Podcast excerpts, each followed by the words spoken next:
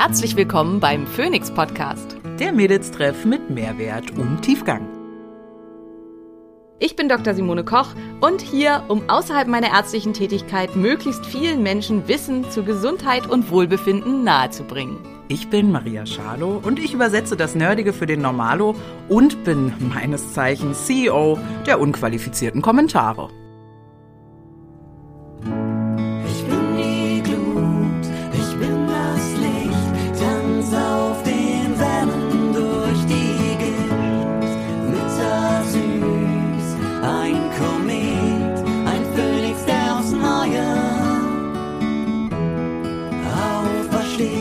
Dieser Podcast dient der reinen Wissensvermittlung. Es werden Angebote gemacht, wie du Dinge umsetzen kannst, um dein Leben zu etwas mehr Energie zu führen. Es wird jedoch kein Behandlungsverhältnis geschlossen. Hallo ihr Lieben, herzlich willkommen wieder zum Phoenix Podcast mit meiner Wenigkeit Dr. Simone Koch und der wundervollen Maria Schalow. Hallo. Ähm, wir haben beim letzten Mal über das ähm, polyzystische Ovar-Syndrom geredet, welches die häufigste ähm, Zyklusstörung der Frau ist, also die oder das, das häufigste Erkrankungsbild, das zu Zyklusstörungen führt, nämlich im Wesentlichen zu Anovulation, kein Eisprung, und Oligomenorrhoen, zu langer Abstand zwischen den einzelnen Menstruationen. Und wenn man denn dann blutet, oft zu sehr starken Blutungen mit Klumpen, Koageln, Schmerzen dann auch oft einhergehen und entsprechenden Problemen. Und dadurch, dass man also auch eine hohe Unregelmäßigkeit und dadurch halt, dass der Körper sich einfach schwer tut, mit dem Eisprung oft sehr, sehr hohe Östrogenspiegel oder im Verhältnis zum äh, nicht vorhandenen Progesteron hohe Östrogenspiegel produziert. Also bei Follikelpersistenzen kann es halt auch zu Stimmungsschwankungen und ähm, sowas führen und aufgrund von hohem Androgen zu vermehrtem männlichen Haarwuchs, Haarausfall, ähm, ähm, na, was, äh, unreine Haut, genau, und solchen ganzen Problemen. Ähm, Fruchtbarkeit ist logischerweise durch die Oligomenorrhoe und Anovulation auch eingeschränkt. Also alles Dinge, die nicht so schön sind, zugrunde liegen. Das haben wir beim letzten Mal auseinander gedröselt, äh, sind im Prinzip verschiedene Bilder, die sich aber alle zu äh, also runterbrechen lassen auf das ähm, polizistische äh, Quatsch, auf das ähm, auf die chronisch stille Entzündung und die Insulinresistenz. Und insofern ja ähnlich behandelt werden. Und was wir halt noch nicht so richtig abschließend geklärt haben beim letzten Mal ist, wie denn bitte? Und da wollen wir jetzt drüber reden, was kann man denn alles tun gegen das polizistische Ovar-Syndrom. Und auch wenn ihr immer natürlich, äh, also es gibt halt verschiedene Menschen, die einen wollen wissen, was kann ich tun und wollen nach Möglichkeit eigentlich gar nichts nehmen, also gar nichts schlucken. Und dann gibt es die andere Gruppe von Menschen, die wollen wissen, was soll ich nehmen. und wir versuchen beiden Gruppen was zu bieten. Ja, ja, ja, ja. Genau. Genau. Sehr gut, ja. Und dann fangen wir mal an mit, würde ich sagen, äh, den Lebensstilfaktoren ähm, bei dem, was soll ich tun, weil das ist oft das, was am schwierigsten ist. Und Maria hat schon ganz viele Sachen gemacht und vielleicht darfst du als erstes einfach mal erzählen, weil dann haben wir auch einen Punkt. Was fandst du denn am schwersten? Also was, was war für dich am schwierigsten, darauf zu verzichten oder es zu machen? Ja, ja, also wenn wir danach gehen, was ich jetzt äh, erst kürzlich überhaupt halt machen konnte, umstellen konnte, dann war es halt tatsächlich aufzuhören zu rauchen. Also mein Rauchverhalten hat sich ja auch entwickelt von tatsächlich purem Tabak selbst gedreht. Ich meine, ich habe halt Pädagogik studiert, ne? Da ist es wie es ist. Du stehst da äh, und rauchst dir eine selbstgedrehte Zigarette. Ähm, das war ein bisschen Lifestyle. Das habe ich dann irgendwann schon mal aufgehört mit diesem IQOS, wo der irgendwie nur noch Tabak erhitzt und nicht mehr verbrennst. Aber das war tatsächlich das, was mir am schwersten gefallen ist und auch äh, lange, lange gedauert hat, bis ich das dann umgesetzt habe, ja tatsächlich auch, also finde ich in dem Zusammenhang halt auch immer ganz, ganz wichtig, Nikotin ist so ziemlich die am stärksten, also ein, oder eine der am stärksten abhängig machenden Drogen überhaupt. Also Nikotinabhängigkeit zu durchbrechen ist super, super, super schwierig. Und das finde ich halt auch wichtig, sich das klar zu machen. Es ist eine gesellschaftlich anerkannte Droge, das macht es aber kein bisschen besser. Ähm, und nur weil sie erlaubt ist und halt nicht illegal ist oder so heißt, macht es sie nicht weniger gefährlich. Also weil, wenn es halt darum geht, wie hoch ist der wirtschaftliche, gesellschaftliche ähm, schaden und wie hoch ist halt die Wahrscheinlichkeit, dass man von dem Konsum irgendwann Folgeerkrankungen entwickelt, dann ist auch da Nikotin ganz, ganz weit vorne. Ähm, und insofern eigentlich ein extrem problematischer Stoff, der eben massiv eingreift in die Hirnchemie und zu einer ganz starken, äh, ein ganz, ganz starkes Abhängigkeitspotenzial hat und auch leider eine ganz hohe Rückfallquote. Also was das halt einfach ganz, ganz schwierig macht, damit Ja. zu, äh, aufzuhören. Ja, ja. Was ähm, hilfreich sein kann, also es ist ja viel äh, nikotinerger Eingriff, ist viel ein Dopaminstoffwechsel. Ähm, also nur das nochmal mit einmal eingeworfen ist ähm, Mucuna D. Also ähm, es gibt die Mucuna-Bohne und die stimuliert Dopaminausschüttung im Gehirn. Und Mhm. vielen hilft das, wenn sie während des Nikotinentzugs, also während sie halt versuchen damit aufzuhören, wenn sie dann ähm, Mucuna D nehmen, ähm, als ja, Möglichkeit, um da halt. ähm, Ja, habe ich auch überlegt, aber ich glaube, ich wäre, ich würde halt dann einfach von der nächsten Sache abhängig werden. ja, Ich habe auch überlegt, mir einfach Kaugummis zu kaufen an der Tanke und dachte dann, nee, dann bin ich nämlich von Kaugummis abhängig. So So. du meinst normale Kaugummis. Also, Genau, Ja, ja. Also egal, was ich mir jetzt äh, als Substitut holen würde, ähm, glaube ich, wäre dann halt die nächste Nummer. Deswegen, ich glaube, es sind ja auch nur drei Tage, bis die körperliche Abhängigkeit weg ist. Die, die andere ist halt schlimmer. Also es ist halt die psychische Abhängigkeit, die Erinnerung des Körpers an den, Ja, äh, an die Ausschüttung der vielen schönen Stoffe, die man da bekommt, wenn man raucht. ja, ja. Aber auch da wieder, ich kann nicht mitreden. Ich fand Nikotin immer extrem unattraktiv. Ich habe nie geraucht, auch kein bisschen. Ich fand es auch tatsächlich bei uns, weil wir hatten einen Lehrer an der Schule, der, von dem hatten wir alles einen Vertrag gekriegt, wer halt beim Abitur nicht angefangen hat zu rauchen, der würde, ähm, ein, ähm, würde ein Geschenk kriegen bei der äh, Abi-Entlassungsfeier. Und dann hat er so als Scherz dann gesagt, bei der Abi-Entlassungsfeier hat er mich halt aufgerufen und hat dann gesagt, ja, ich habe gehört, Simone hat zwischendurch geraucht wie ein Schlot. Und da war ich so beleidigt, weil ich halt zu dem Zeitpunkt hatte ich noch, noch nie an der Zigarette gezogen, weil es halt für mich so war das so ein absolutes No-Go und so. Und ich habe halt gedacht, da, die Hälfte des Auditoriums weiß das ja nicht, dass das ein Scherz ist. Und mit Ironie kann ich selber ja nicht gut, deswegen kann ich das ja auch schwer erkennen so. Und ich war Ja. halt auch nicht sicher, ob die anderen das erkennen können. und fand das dann gar nicht witzig. Gab es dann aber ein Geschenk, frage ich mich jetzt? Es gab ein Geschenk, ja, irgendein Buch. Ich weiß nicht mehr was. Aber es war, also es war kein, kein schlechtes Buch. Also ich habe es auf jeden Fall auch gelesen, aber war jetzt kein großartiges Geschenk, aber es war ein nettes Geschenk. Also Ja. Ja. Mega. Okay. es tatsächlich. Und ich hatte auch diesen Zettel aufbewahrt bis dahin. Also, Das hätte ich ja auch noch bekommen, ne? Also ich habe ja, also ich habe ja Abitur habe ich auch nicht geraucht. Ich habe Ja. äh, angefangen zu rauchen mit 24. Und warum rauchen Pädagogen alle? Boah, du, das ist einfach, erstens mischst, mischst du oft dein Gras mit äh, Tabak, ne? Und dann weißt du auch gar nicht, bin ich jetzt vom Tabak abhängig oder vom Gras? Wahrscheinlich vom Tabak, also ist wahrscheinlicher, ne? Ja. Ähm, Ding drehen und, und Drehzeug, es ist halt billig und es knallt halt. Und Studenten, ich meine, Koffein, irgendwas, hat fast keiner geraucht. Also. was dich wach macht. Ja, aber irgendwann fangen doch die Ärzte auch alle an zu rauchen, oder? Nein, also wir waren nicht mehr die rauchende Ärztegeneration. Also Ach so. tatsächlich. Also Ja. die, die, als, als ich so angefangen, als die Psychiater haben noch fast alle geraucht. Also während meines Psychiatriepraktikums durfte man tatsächlich noch im Stationszimmer rauchen. Und das war absolut widerwärtig. Also da war richtig so eine Nikotinschicht auf dem Tisch in der Mitte und so. Also es war furchtbar. Ja. Ähm, aber inzwischen, also dadurch, dass Ärzte ja auch so lange arbeiten und halt permanent auf Station sind und so, ähm, hat man irgendwie auch keine Zeit zum Rauchen. Und ich glaube, es hat halt einfach auch, also es ist, glaube ich, für viele Patienten inzwischen auch, dass sie, glaube ich, eher nicht mehr zu einem rauchenden Arzt gehen, weil es halt, ähm, naja, macht einen nicht so glaubwürdig, sag ich mal.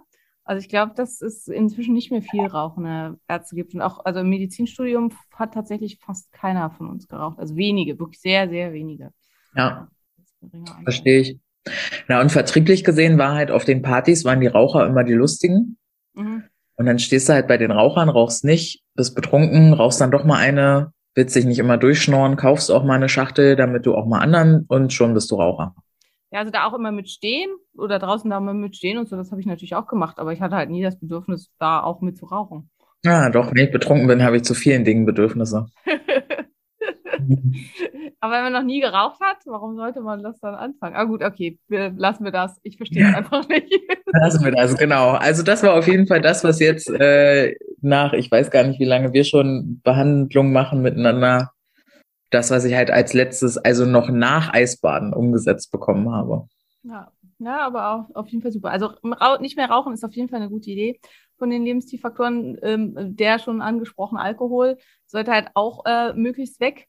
Ähm, also im Prinzip alles, was halt auch mit die Leber belastet, weil halt hier, was hier auch stark mit hinterhängt bei PCOS, ist eben, ähm, dass die Leber Schwierigkeiten hat beim Abbau bestimmter Hormonsubstanzen. Und das heißt, alles, was die gleichen Abbauwege in der Leber bedient, ähm, oder beziehungsweise von der, von den gleichen Abbauwegen bedient wird, ist halt dann problematisch und sind im Prinzip alle Arten von Giftstoffen. Cannabis zum Beispiel auch, ne, wird auch über die mit abgebaut, sogar sehr, sehr stark. Ähm, und kann deswegen da auch problematisch sein. Und es ist zum Beispiel auch was, was echt spannend ist. Also ich bin halt, äh, erzähle ich ja immer ab und zu mal, äh, halt ein High-Hormon-Typ. Das heißt, ich habe sehr hohe Hormone und ich merke zum Beispiel mal, wenn ich halt wirklich mal Alkohol getrunken habe und auch nicht nur ein oder zwei Glas Wein, sondern ein bisschen mehr, was Mhm. wirklich ganz, ganz, ganz, ganz, ganz, ganz, ganz, ganz selten vorkommt. Aber wenn das mal vorkommt, dann habe ich am nächsten Tag Brustschmerzen. Das habe ich sonst nie. Und ich dachte früher immer, weil wenn das mal vorkommt, dann ist es bei mir meistens, wenn ich tanzen war. Ich dachte, das wäre so eine Art Muskelkater vom Mhm. Tanzen. Was Ja. natürlich Quatsch ist, weil die Brustdrüse ist ja kein Muskel, da kriegt man keinen Muskelkater. Ja. Ähm, und es ist halt, glaub, also ich bin halt relativ sicher, das kommt bei mir halt eben, dass meine Leber dann Schwierigkeiten hat mit dem Abbau des Östrogens, weil es halt, weil sie halt mit dem Alkohol beschäftigt war. Und dann habe ich Östrogenüberschusssymptome, die ich ja sonst nie habe, weil sie dann halt eben umbaut in diese toxischen Metaboliten, die äh, Östrogenüberschusssymptome machen kann, ähm, die sonst halt entsprechend nicht da sind. Können wir ganz kurz auf dieses äh, Glas, also Alkohol, ja, wir hatten das halt, ach man, vor ein paar Tagen, da haben wir irgendwie dann nochmal festgehalten, okay, die Katzen müssen weg und dann waren wir so traurig beide und hatten aber eigentlich Date Night und waren so, Mann, müssen wir, irgendwas müssen wir machen, dass es uns besser geht und äh, wir haben noch so einen so Wein da. Und dann hatte ich aber keine Lust, Alkohol zu trinken, tatsächlich mehr aus den Gründen, dass ich halt seit vier Wochen nicht mehr abnehme, also auf, auf der Waage nichts passiert. Und wie ist denn das? Also ist jedes Glas eigentlich schon ein Glas zu viel, wenn man mit der Diagnose zu tun hat? Eigentlich schon, aber ich finde halt auch, also das hoffe ich halt auch, dass das inzwischen auch alle wissen. Ich bin ja überhaupt kein Freund von kompletten Fundamentalismus.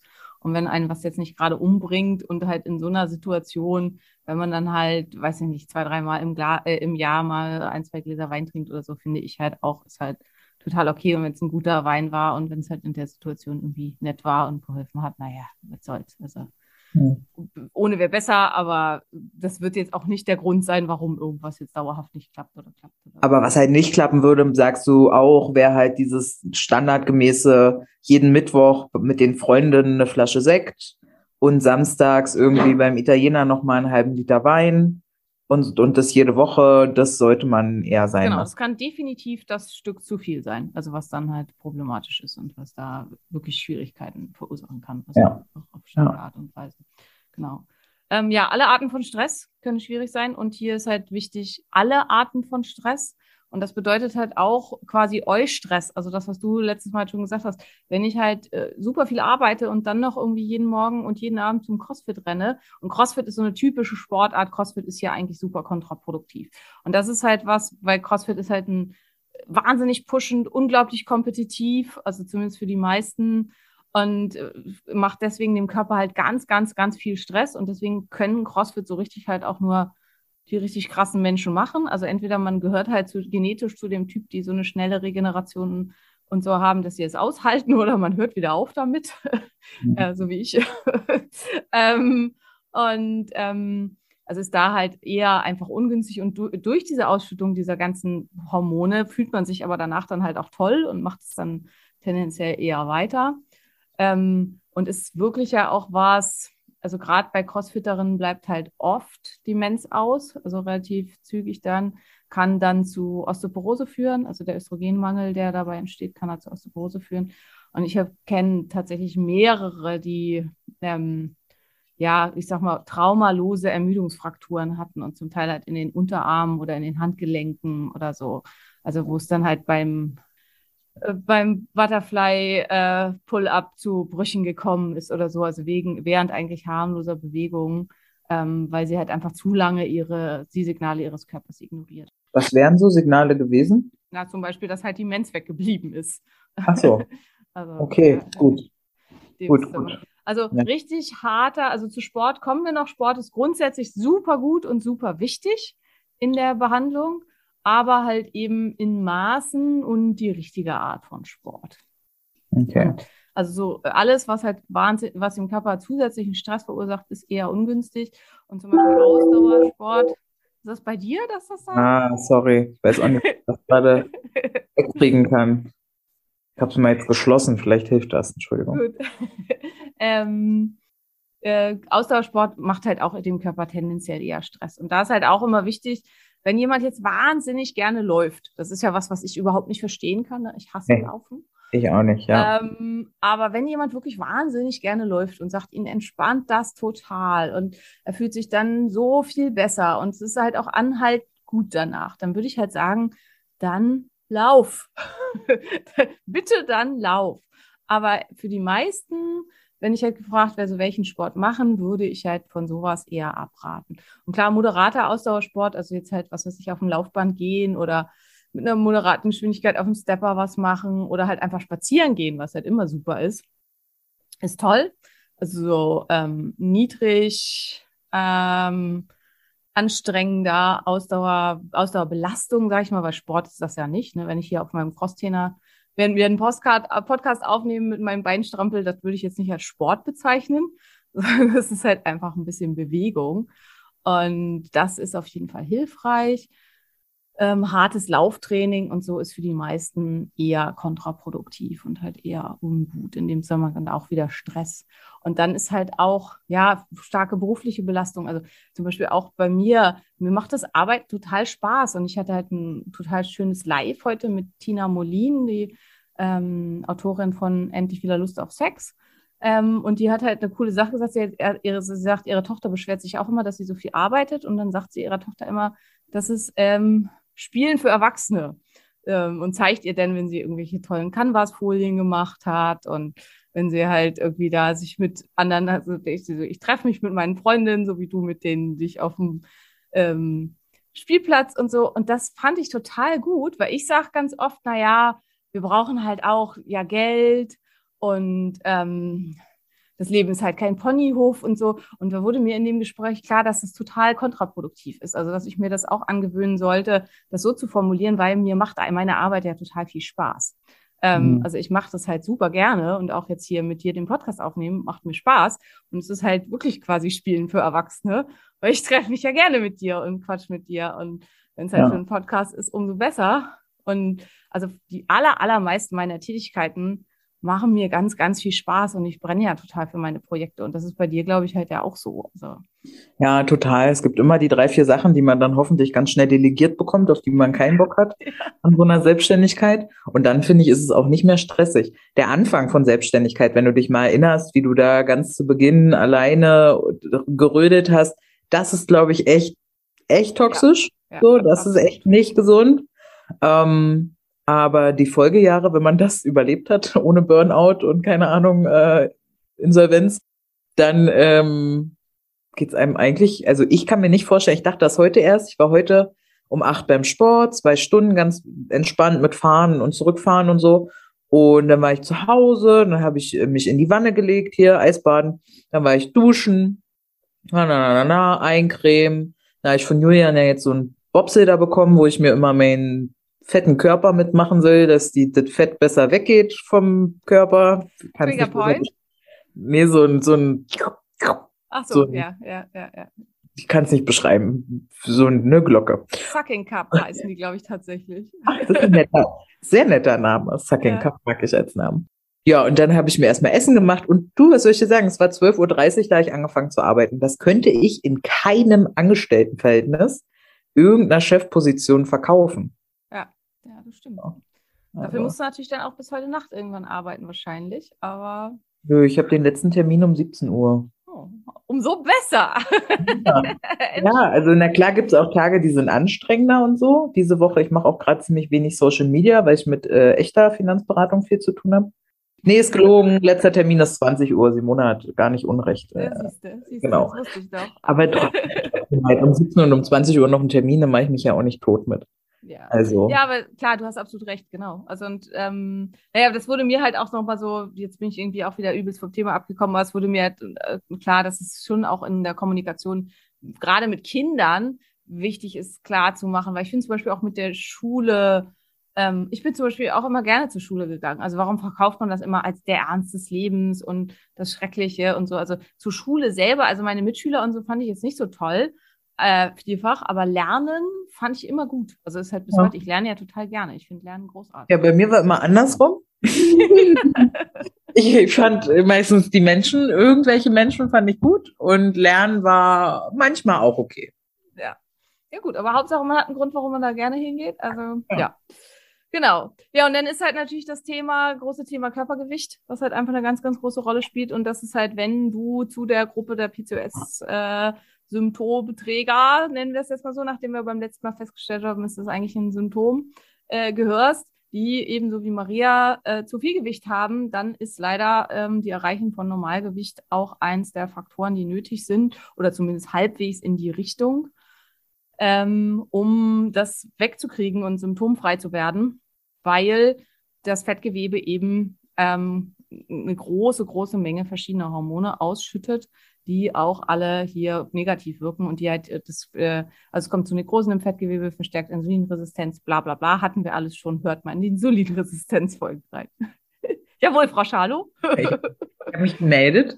Ähm, ist es hier auch wieder tatsächlich das Körpergewicht oder das Körperfett? Das Körperfett. Ah Vor ja. allen Dingen das viszerale Fett. Also das Okay, und Körperfett normal ist unter 25? Oder? Äh, bei Frauen, also ich, ich denke, es sollte sich halt schon normalisieren, wenn man so, wenn man unter 30 Prozent ist, also ist auf jeden. Fall schon gut. Ja. Und unter 25 wäre halt ideal, ja. Genau. Okay. Ja, dann habe ich ja nur 15 Prozent to go. Ja. Und, und es ist halt auch, wenn das Fett nur an deinem Arsch klebt, dann ist es halt auch nicht so schlimm. Also Ja. dann hat es halt, das ist aber leider meistens nicht der Fall, weil wenn man PCOS hat, dann hat man ja eben eine Insulinresistenz tendenziell. Also wenn man Mhm. dick ist und eine PCOS hat, hat man eine Insulinresistenz. Und dann ist es halt super wahrscheinlich, dass man, äh, dass man auch sehr viel viszerales Körperfett äh, äh, hat. Wenn man Ja. halt super viel Muskelmasse hat, kein Problem. Da kann es dann eher die andere Richtung sein. Ähm, super dünn ist auch nicht gut, ist aber jetzt nicht so entscheidend fürs PCOS. Also das sind eher, dann kommt halt zu anderen Formen der Amenorrhoe und so, die so aussehen können. Da sind wir Mhm. halt wieder beim letzten Mal bei den Fehldiagnosen, wo das halt dann fehldiagnostiziert werden kann, was aber eigentlich gar kein PCOS ist, sondern Ist- halt ein anderer Mhm. Verstehe. Du bist jetzt aber gemein gewesen gerade, Simona. Warum? Äh, du hast mich in der letzten Folge auf dem Cliffhanger sitzen lassen mit Sport. Hast jetzt kurz darüber gesprochen, warum äh, Ausdauertraining nicht so gut ist.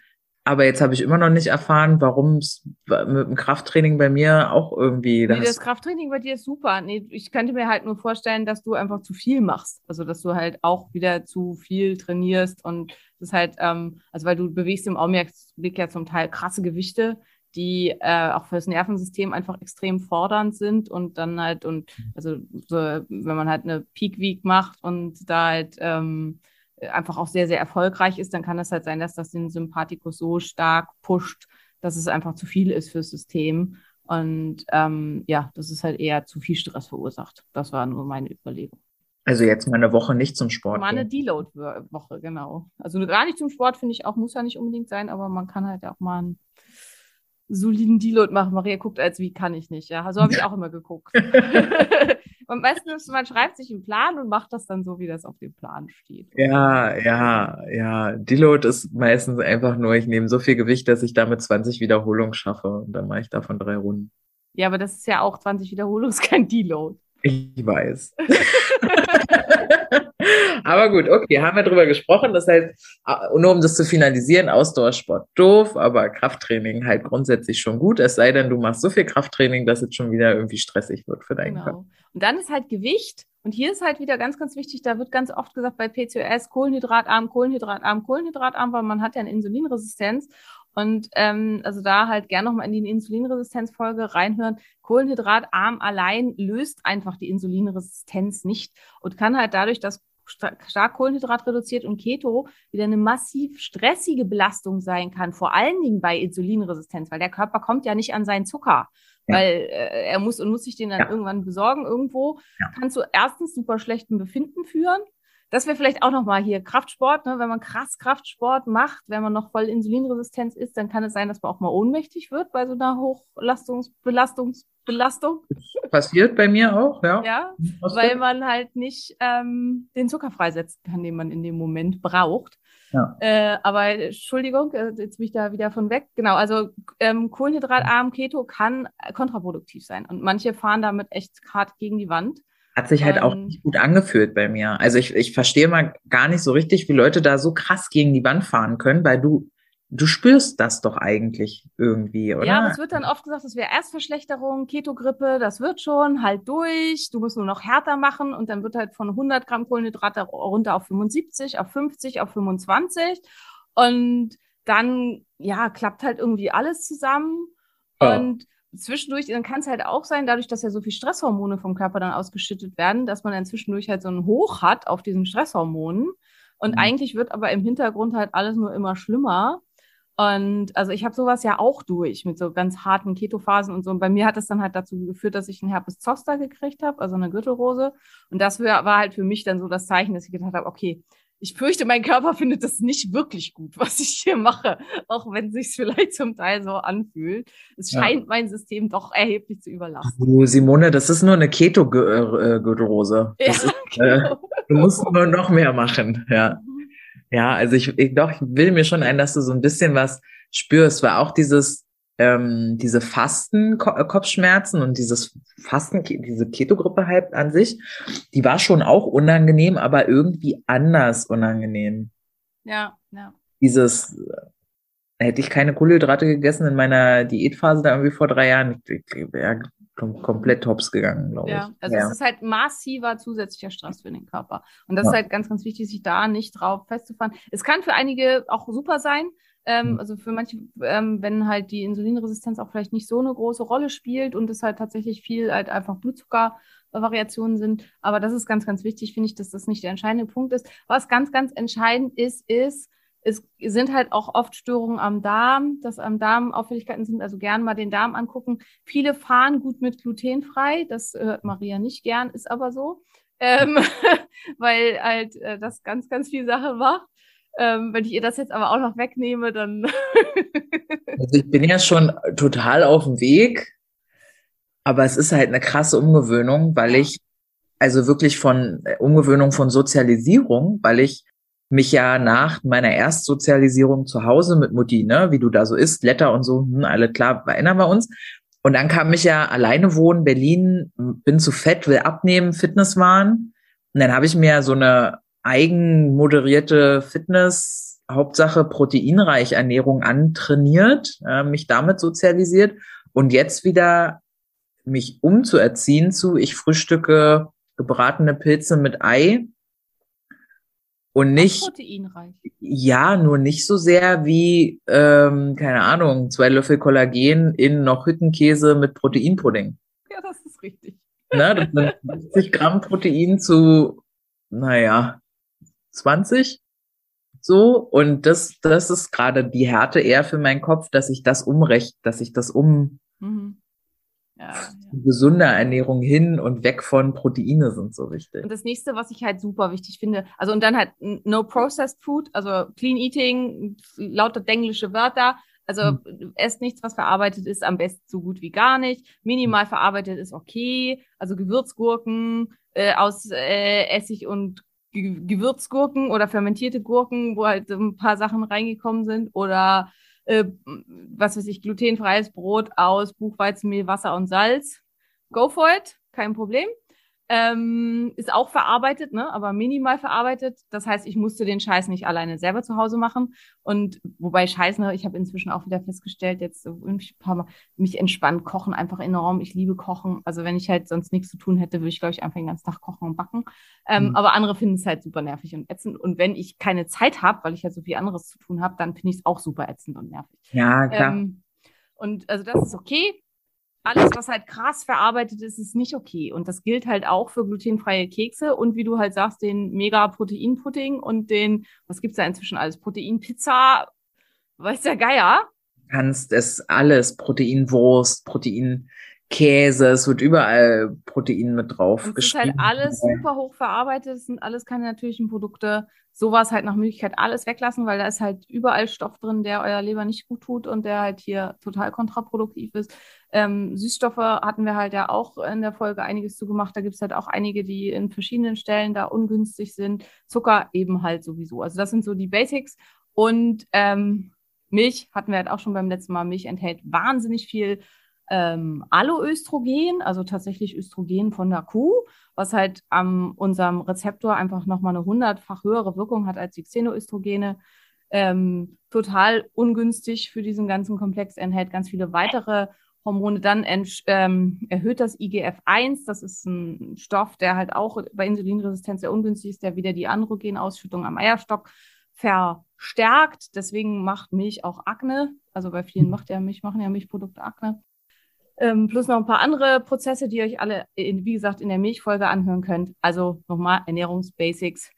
Kohlenhydrat, ich sag mal, reduziert im Sinne von nicht klassische äh, europäische Ernährung mit jede Menge Kohlenhydrate und jede Menge Zucker. Zucker, Zucker möglichst ganz meiden, Gluten möglichst ganz meiden, Milch möglichst ganz meiden. Und äh, alles an verarbeitetem Zeug meiden. Und dann, und Wie lange? pflanzenreich. Für immer. das Ding ist genetisch. Für immer. also da liegt halt viel. Aber es dürfen mal Ausnahmen sein. Ne? Das ist halt, weil es ist ja keine Autoimmunerkrankung. Das ist halt ganz, ganz wichtig. Das ist wie mit eurem Wein. Also mal halt mit Schatzi eine Pizza essen gehen oder so. Mir geht ja nicht bei Hefeallergie. Ja, ich weiß, aber grundsätzlich. Also jetzt Ja. mal abgesehen von dir. Ja, ähm, verstehe schon. halt- Aber ansonsten besteht dann die Nahrung halt runtergebrochen aus Obst, Gemüse, Nüssen, Eiern, Fleisch. Ja, das wäre so optimal, aber man kann ja inzwischen auch, also man kann ja auch schwer, also wenn du die Pseudogetreide mit reinnimmst, dann kannst du ja viel da machen. Und beim PCOS, wenn der Darm in Ordnung ist, bringt grundsätzlich auch nichts gut verarbeitete Hülsenfrüchte. Also dass man da. Aber wie du schon, also Pflanzen sollten halt die Basis der Ernährung ausmachen. Das ist halt auch ähm, in dem Zusammenhang ganz, ganz wichtig. Ich habe halt wirklich im Kopf dann immer diesen Trigger von, wie komme ich zur Hölle auf mein Protein? Da kommst du doch, du kannst auch so viel Fleisch essen, wie du willst. Kommst auf dein Protein. Ja, aber ich muss ja trotzdem auch kalorienreduziert bleiben. Ja, das stimmt. Aber äh, Kollagen weiterhin zum Beispiel zu konsumieren, ist halt auch unproblematisch. Also, Ja, das, also, ich nehme bestimmt 20 bis 40 Gramm am Tag ich nehme auch 40 Gramm Kollagen. Kollagen am Tag. Ja. Ja. Also das ähm, äh, finde ich, also ich finde, gut, ich bin halt auch äh, weniger schwer, aber ein bisschen kleiner. Aber ich finde, man schafft das eigentlich ganz gut. Also wenn man es halt ein bisschen geübt hat, sozusagen, da Mhm. halbwegs hinzukommen. Ähm, ja, und jetzt merke ich schon wieder, wir schaffen nicht alles in dieser Folge. wir haben jetzt ja gerade erst Theoretisch fehlen ja noch die Supplements, ne? Genau, die ich- deswegen würde ich sagen, wir machen auf jeden Fall weiter mit den Supplements, weil Ja. das wäre halt der nächste Punkt, was kann ich denn nehmen, was halt viele, für viele eine ganz, ganz große Rolle spielt. Mm, super hilfreich ist ähm, Myoinositol. Das ist auch was, wo ganz oft nachgefragt wird. Mhm. Ähm, ich weiß gar nicht, hatten wir das auch schon in der Insulinresistenz-Folge? Hast du das noch Ich weiß es nicht, auf jeden Fall habe ich es mir nicht behalten. Okay, Also, dann kann es ja nicht schaden, das nochmal zu bringen. ja. Ähm, genau, also Myoinositol ist ein Stoff aus der Inositol-Familie, ist einer der wichtigsten da.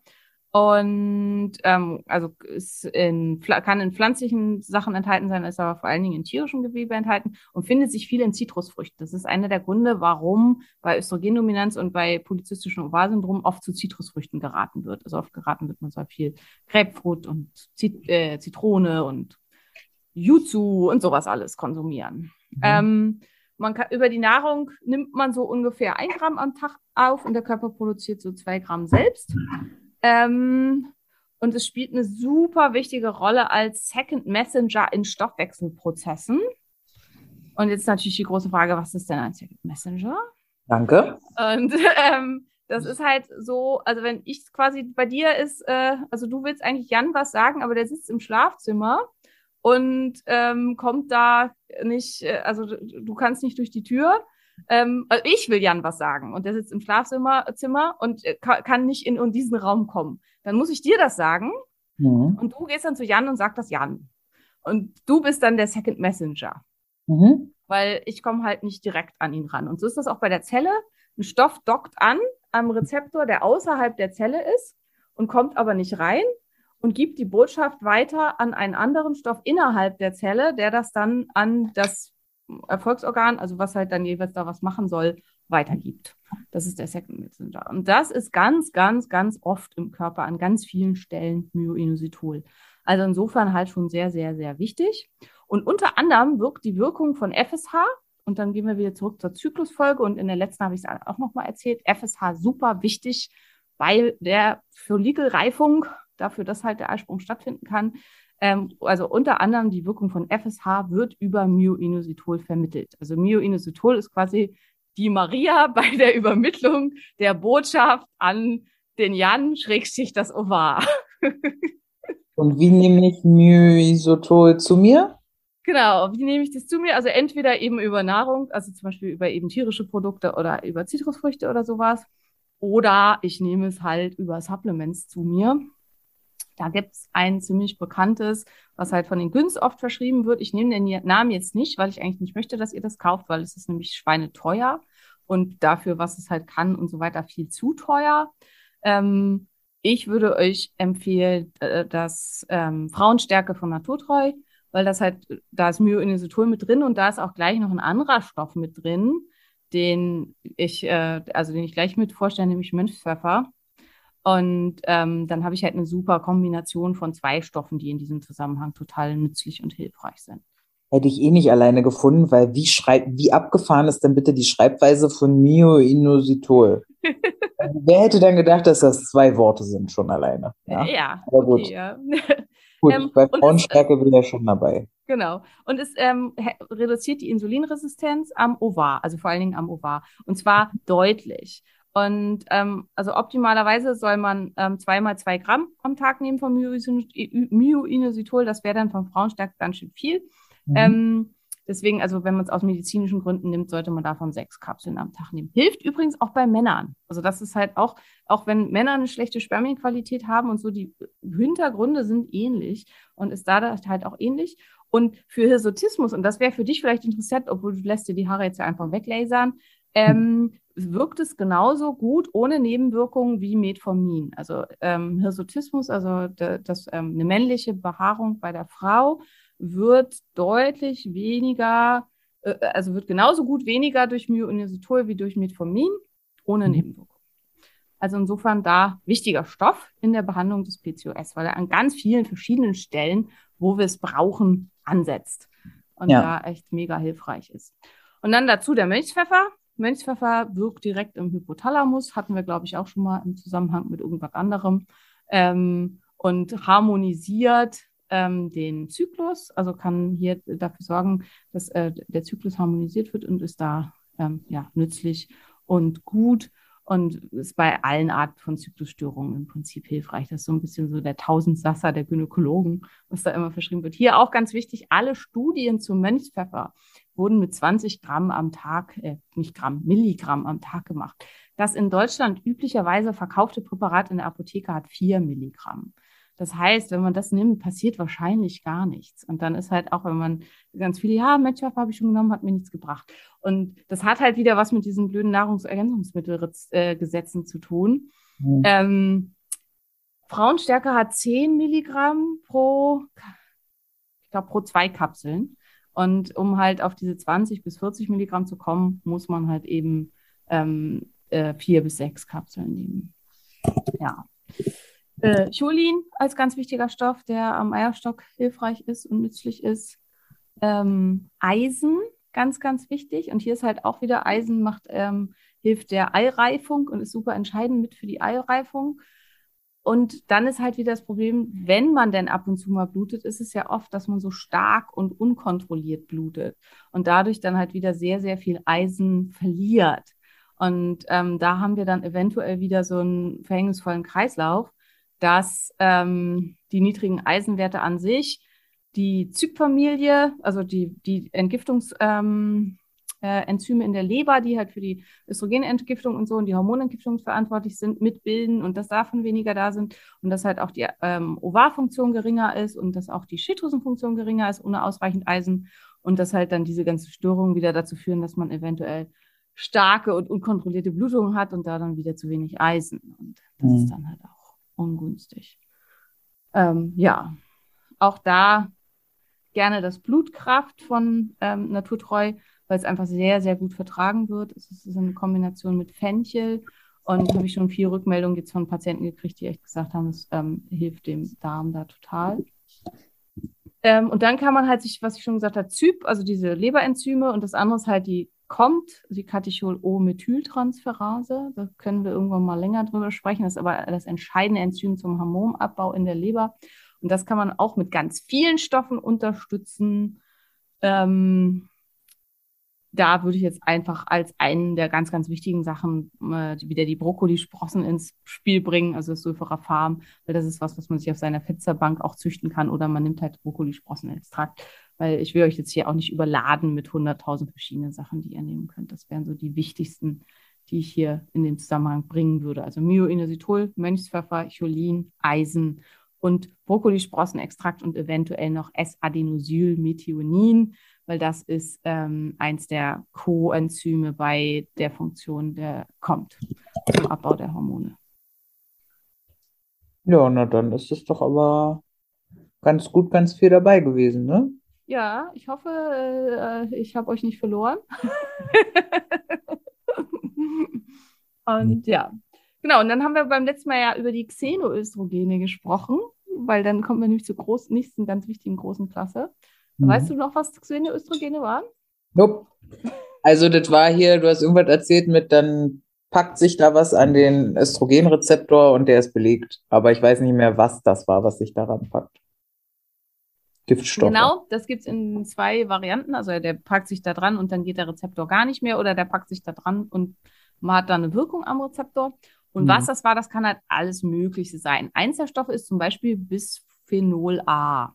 Mhm. BPA, das hast du bestimmt schon mal irgendwo gesehen oder gelesen oder so. BPA-frei steht auf meiner Trinkflasche. Genau, steht immer auf den Trinkflaschen drauf, weil das halt eben für den Menschen nicht gesund ist. Und das ist zum Beispiel auch spannend.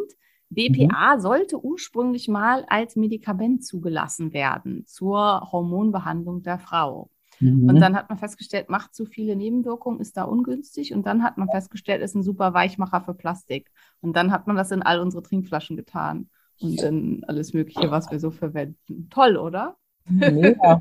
Nachdem man das als Medikament nicht zugelassen hat, weil es so schwere ähm, disruptive Wirkungen auf den menschlichen Hormonhaushalt hat. Mhm. Ja. Und viele denken halt, ja, Marias Trinkflasche ist BPA-frei. Es wird immer noch eine Million Tonnen BPA in der EU pro Jahr verarbeitet. Also mhm. nur weil die eine Trinkflasche frei, äh, frei ist. Inzwischen, also ganz viel waren diese Bons, also die Kassenbons. Das ist inzwischen ja auch ein anderes Material. Also diese dunklen Bons, die man jetzt überall kriegt, das ist halt BPA-freies Papier. Das ist mhm. aber auch neu. Die gibt es jetzt seit einem Jahr oder so, glaube ich. Ne? So seit anderthalb Jahren irgendwie so den Dreh. Die habe ich aber auch noch nicht oft gesehen. Ja, alle Biomärkte haben die auf jeden Fall. Und der mhm. Kaufland hat die, glaube ich, auch. Also ähm, haben noch nicht alle, aber ist auf jeden Fall stark im Kommen. Ähm, ganz optimal, also auch die BPA-Ersatzstoffe sind nicht unbedingt besser als BPA. Das ist halt leider auch das Problem. Deutlich besser fährt man mit Plastik frei. Also indem man halt Flaschen hat, die nicht aus Plastik sind. Entweder Glas, das ist am besten, ist ja. aber nicht bruchsicher. Ja. Oder Edelstahl oder irgendwas in der Richtung. Edelstahl kann auch so seine Tücken haben, aber ist auf jeden Fall besser als Plastik und halt auch langlebiger.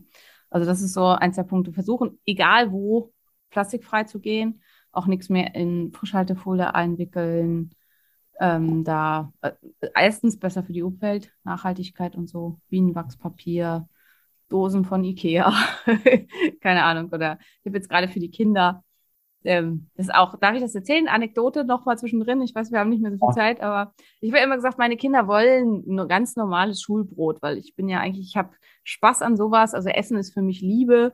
Und ich habe meinen Kindern halt so in der Kita immer so Bento-Boxen gepackt, wo dann halt so ein bisschen so ein paar Nüsse und ein bisschen Obst und keine Ahnung, auch mal eine Sushi-Rolle und ein selbstgebackener Gemüsemuffin und so. Und irgendwann kamen sie dann an und haben gesagt, Mama, uns ist das peinlich mit diesen Boxen. Wir haben immer ganz anderes Essen als alle anderen Kinder. Können wir bitte genau das gleiche Essen haben wie alle anderen Kinder? Wir wollen eine ganz normale Stulle.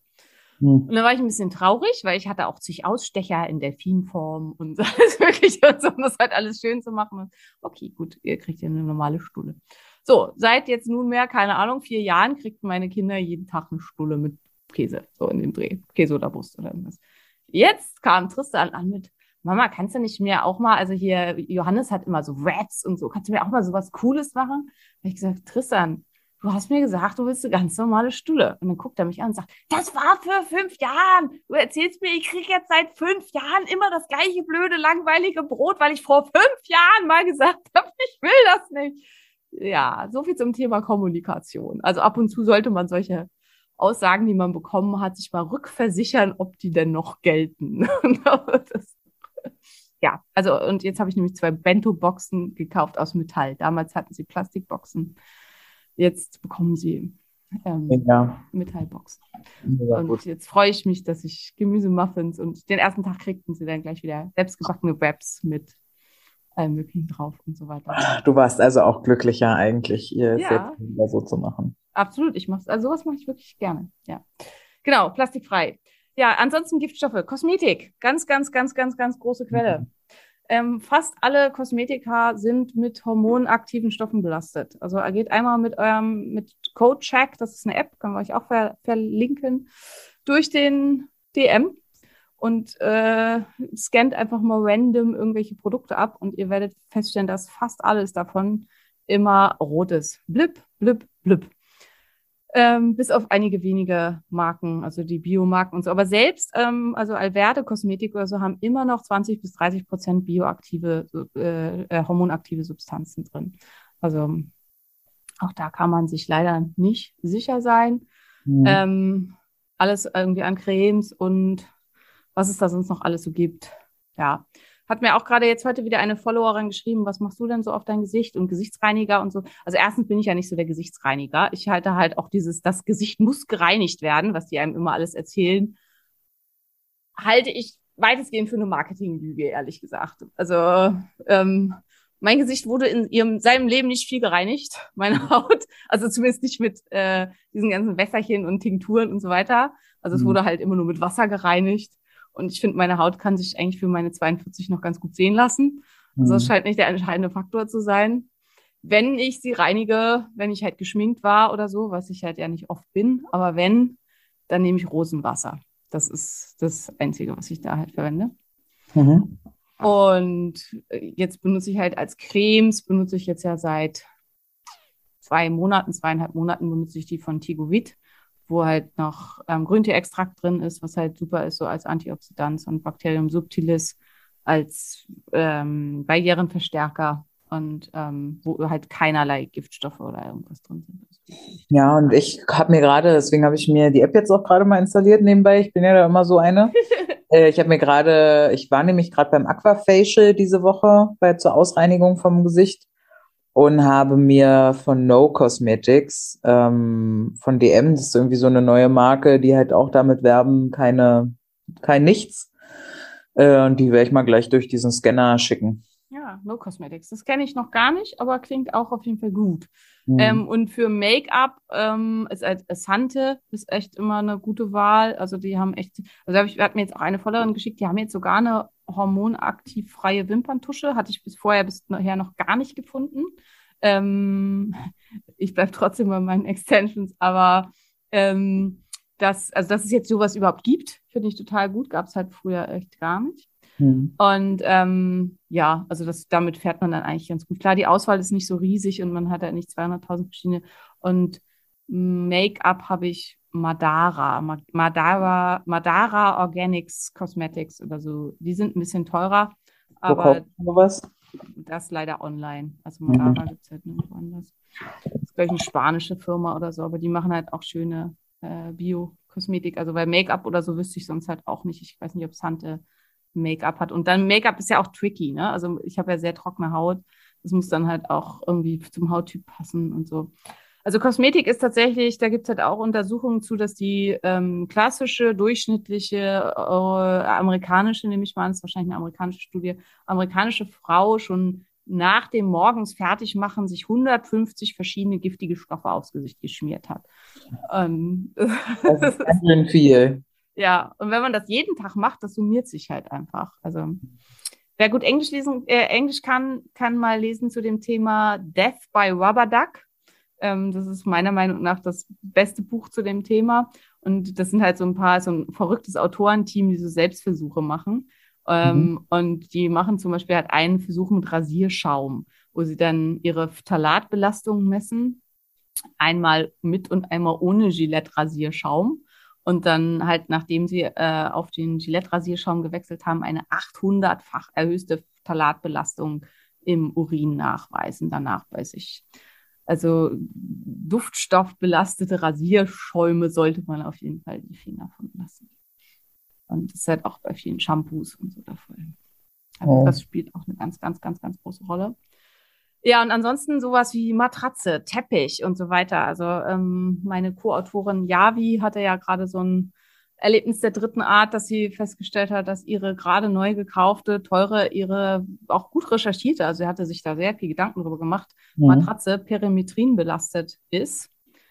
Ähm, und Perimetrin ist halt auch einer dieser Stoffe. Und Yavi hat ja auch zumindest Probleme in die Richtung, hat tendenziell ein PCOS, Mhm. ähm, was aber lange jetzt symptomfrei war und jetzt halt auch wieder deutlich schlechter war. Und was wahrscheinlich stark damit zu tun hatte, dass sie halt sich diese Matratze gekauft hat. Was natürlich, da liest du jede Nacht acht, neun Stunden. Na gut, wenn du lange schläfst, ja, wie vielleicht eher sechs, aber du liest da halt eine Weile drauf und atmest Wie das hat halt sie das die ganze Zeit ein. rausgefunden? Sie war beim Umweltmediziner, also und der hat dann und hat der hat Proben eingeschickt von der Matratze. Also der hat halt, weil sie vor allen Dingen immer morgens Beschwerden hatte, das ist halt, wenn man zum Beispiel morgens halt besonders dann zu tun hat mit Kopfschmerzen oder mit, dass man irgendwie Ödema hat morgens oder so, dann ist das der Verdacht halt hoch, dass es was ist, womit man in der Nacht Kontakt hat. Und das ist dann ja tendenziell die Matratze oder die Bettwäsche oder so. Und dann schickt man halt Oder Milben? oder Milben, ja, das kann auch sein, genau. Und also auf Milben, das wäre zum Beispiel, wenn sie jetzt, also wenn ich das gemacht hätte, hätte ich halt als erstes auf Milben und Allergien getestet, weil das ist halt das Einfachere, ne? Und wenn da nichts Ja. rauskommt, aber Milben und Allergien hatten wir, glaube ich, auch schon mal gemacht zusammen, also sie und ich.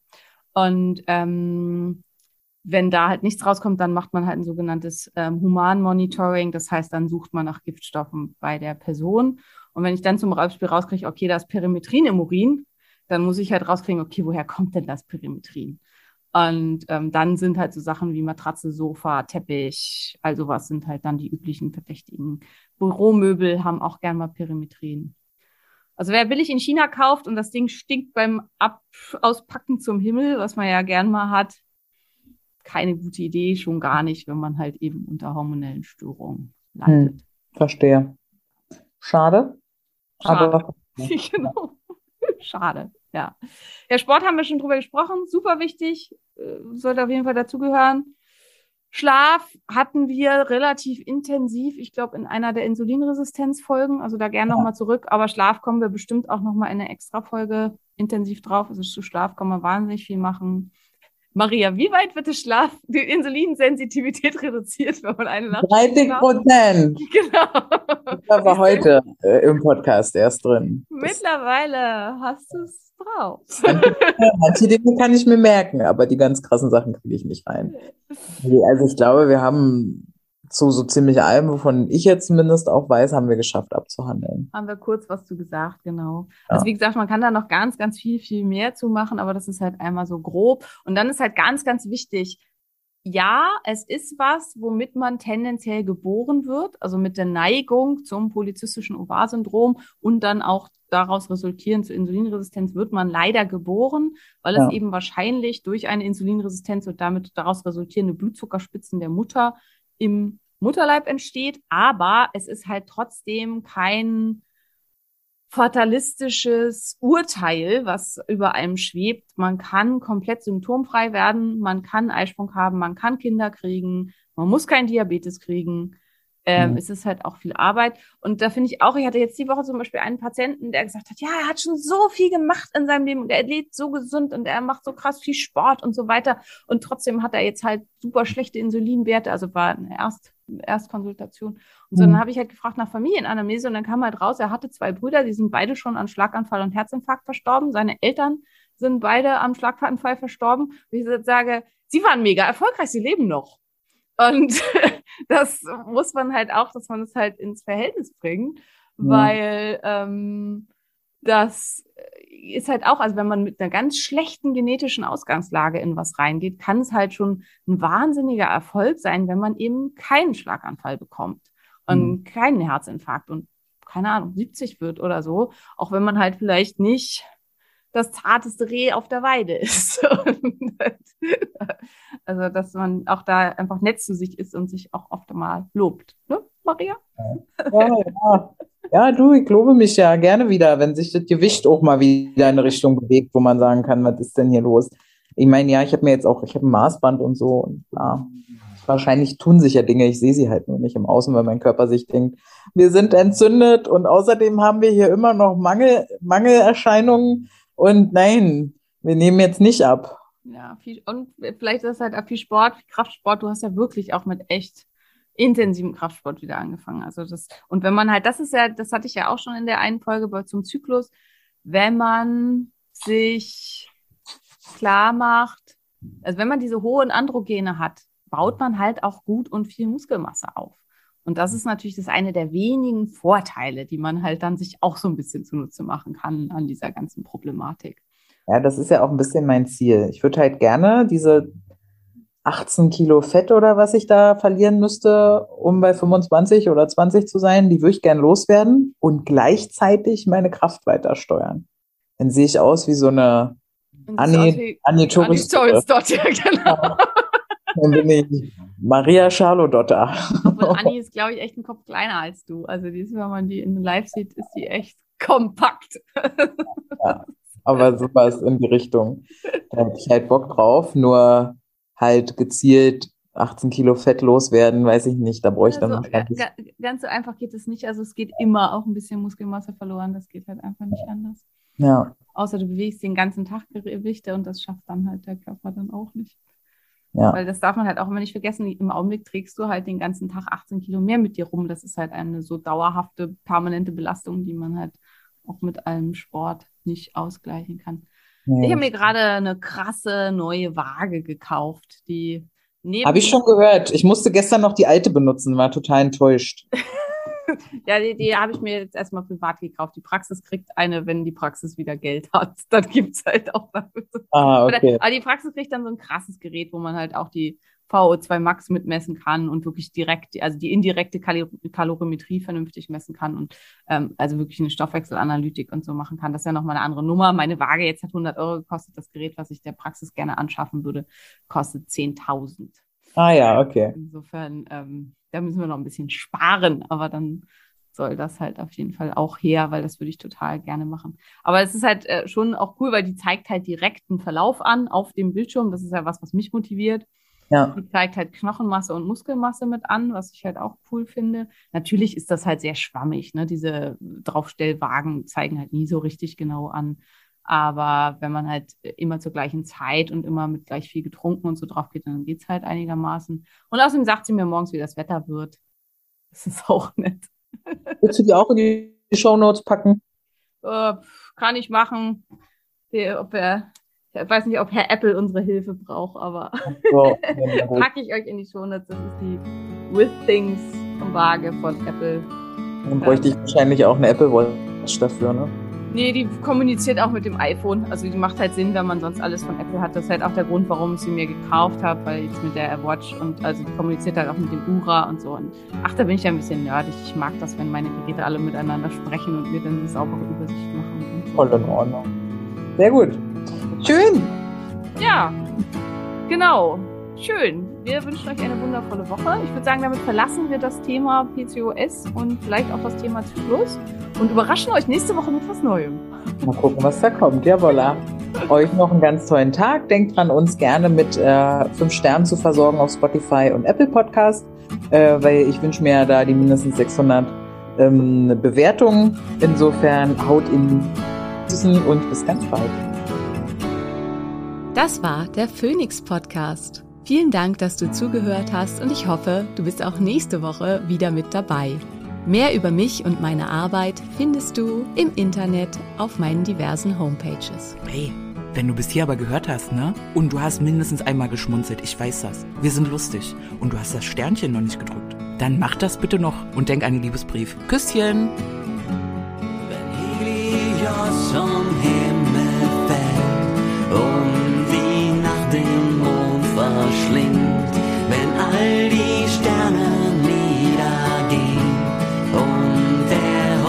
Horizont zerspringt, wenn die Gezeiten schwinden und das Meer zu Salz erstarrt, wenn der letzte Tag naht. Ein Funke, eine Glut, das Feuer, ein Inferno, Lichterloh, im Dunkeln lächst das Ungeheuer. Der Tod, das Nichts, das Nirgendwo, erhebe dich, erring den Sieg. Tod geglaubt und aus der Asche spreiz deine Schwingen und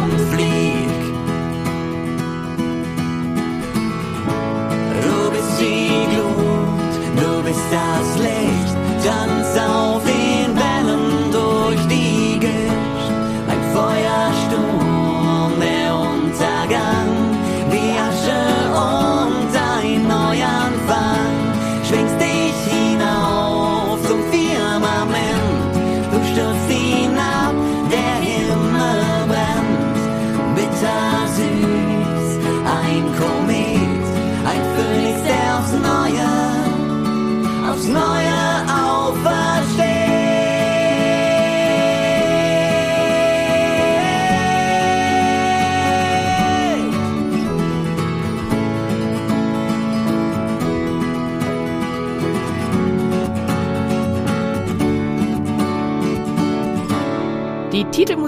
bzw. Abspannmusik hat dir gefallen? Dies sind Beauty and the Bard. Guck doch mal auf ihrer Homepage vorbei.